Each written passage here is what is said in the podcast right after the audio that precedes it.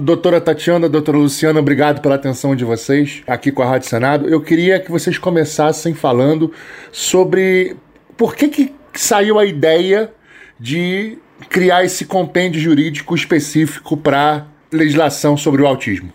Claro, muito obrigada é, a todos que nos ouvem. Então, essa, esse livro surgiu de uma live que foi realizada ainda durante a pandemia no qual eu, eu, convidei a professora Tatiana, que já era uma referência, né, para que nós é, trabalhássemos essas discussões. E a gente misturando ali as nossas experiências pessoais, né, como mães de autistas, junto com as nossas experiências profissionais, né, de achar é, dificuldade de encontrar é, as legislações, os direitos do, dos autistas em um local só, então nós pensamos, vamos elaborar esse manual, né, esse vademecum que vai facilitar a vida dos profissionais. Então isso já vão dois, três anos, né, de, de trabalho e finalmente, né, conseguimos o nosso lançamento.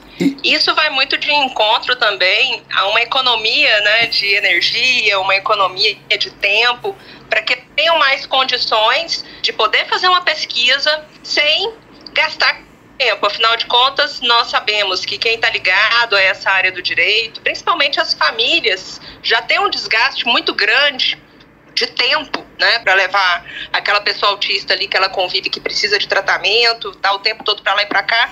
Então, essa, esse Vadmecum, esse livro, ele vem auxiliar essas pessoas. E muito se engana quem acredita que esse tipo de serviço, que o que vocês estão fazendo é um serviço de utilidade pública, né, é, se direciona apenas a advogados ou a pessoas afeitas à área de, do direito, né? Isso, isso atinge as famílias, atinge a área de educação, da pedagogia, não é isso?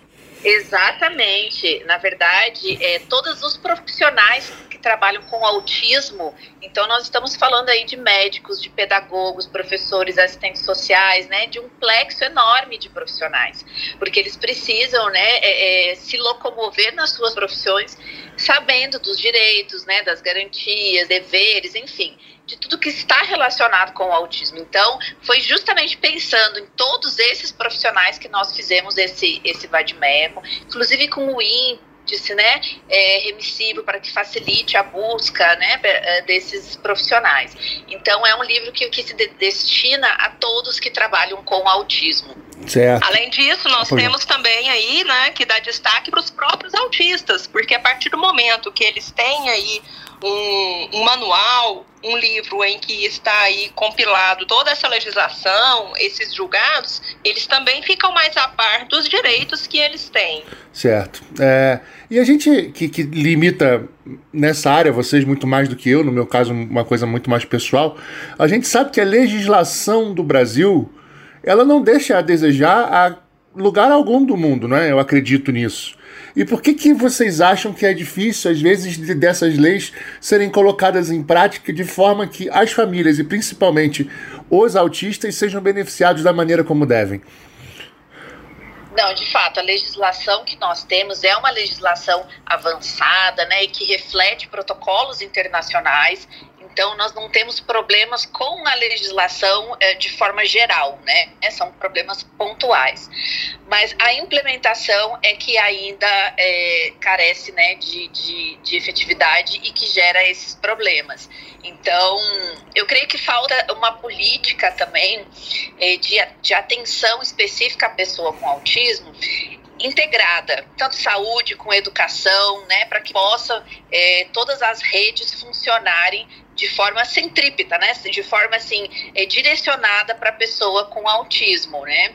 E a, a grande questão para mim, que aí envolve também mudanças culturais, estruturais, são as atitudinais. Para mim, é, eu, eu entendo que enquanto a sociedade que está preocupada que é, com o autismo for unicamente aquela dos pais que convivem, né, dos responsáveis que convivem com seus filhos ou que têm é, familiares autistas, a gente não consegue avançar tanto. Então, a gente precisa sempre também né, a sociedade neurotípica, né, para que eles também abracem essa causa. É, pelo que eu estou entendendo, você está dizendo assim, tipo, sai da bolha, né? É isso que você está querendo dizer. Exato, isso tem que exatamente. sair da bolha, né? É, exato. Exatamente, sai da caixa, né? Isso. Isso vem muito desse capacitismo estrutural que a gente vê na nossa sociedade. Então a gente tem que quebrar paradigmas. Ainda existem muitos paradigmas que devem ser quebrados.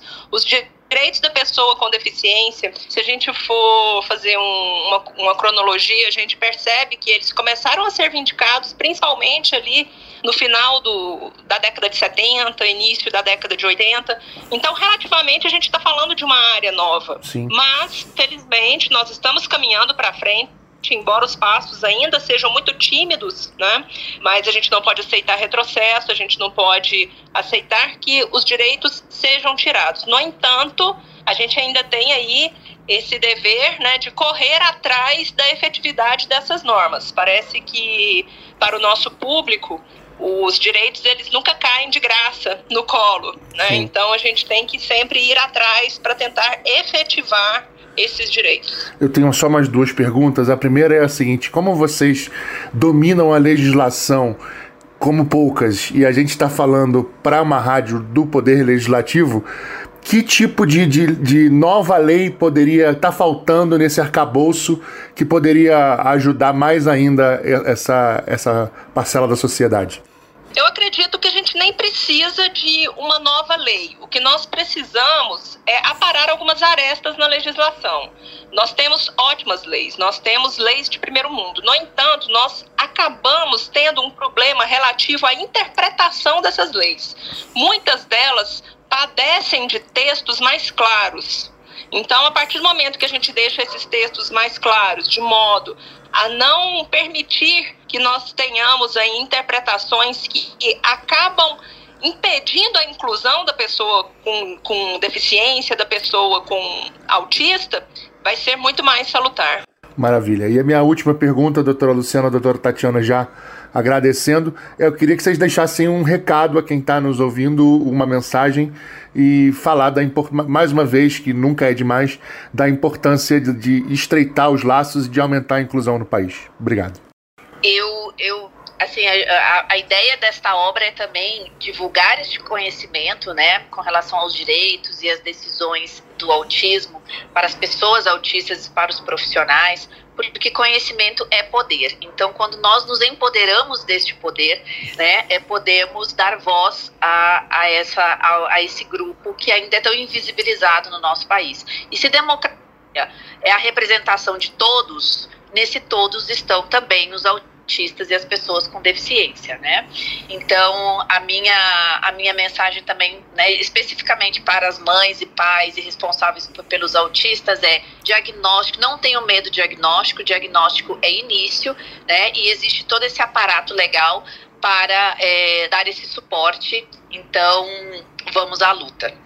Muito bem, é isso. Nós temos aí, como a gente falou aí dessa, desse capacitismo estrutural que a gente tem na sociedade, é importante a gente dar destaque aí à existência das barreiras atitudinais, que talvez sejam as barreiras que mais atrapalham a vida da pessoa com deficiência, porque é responsável pelas demais barreiras.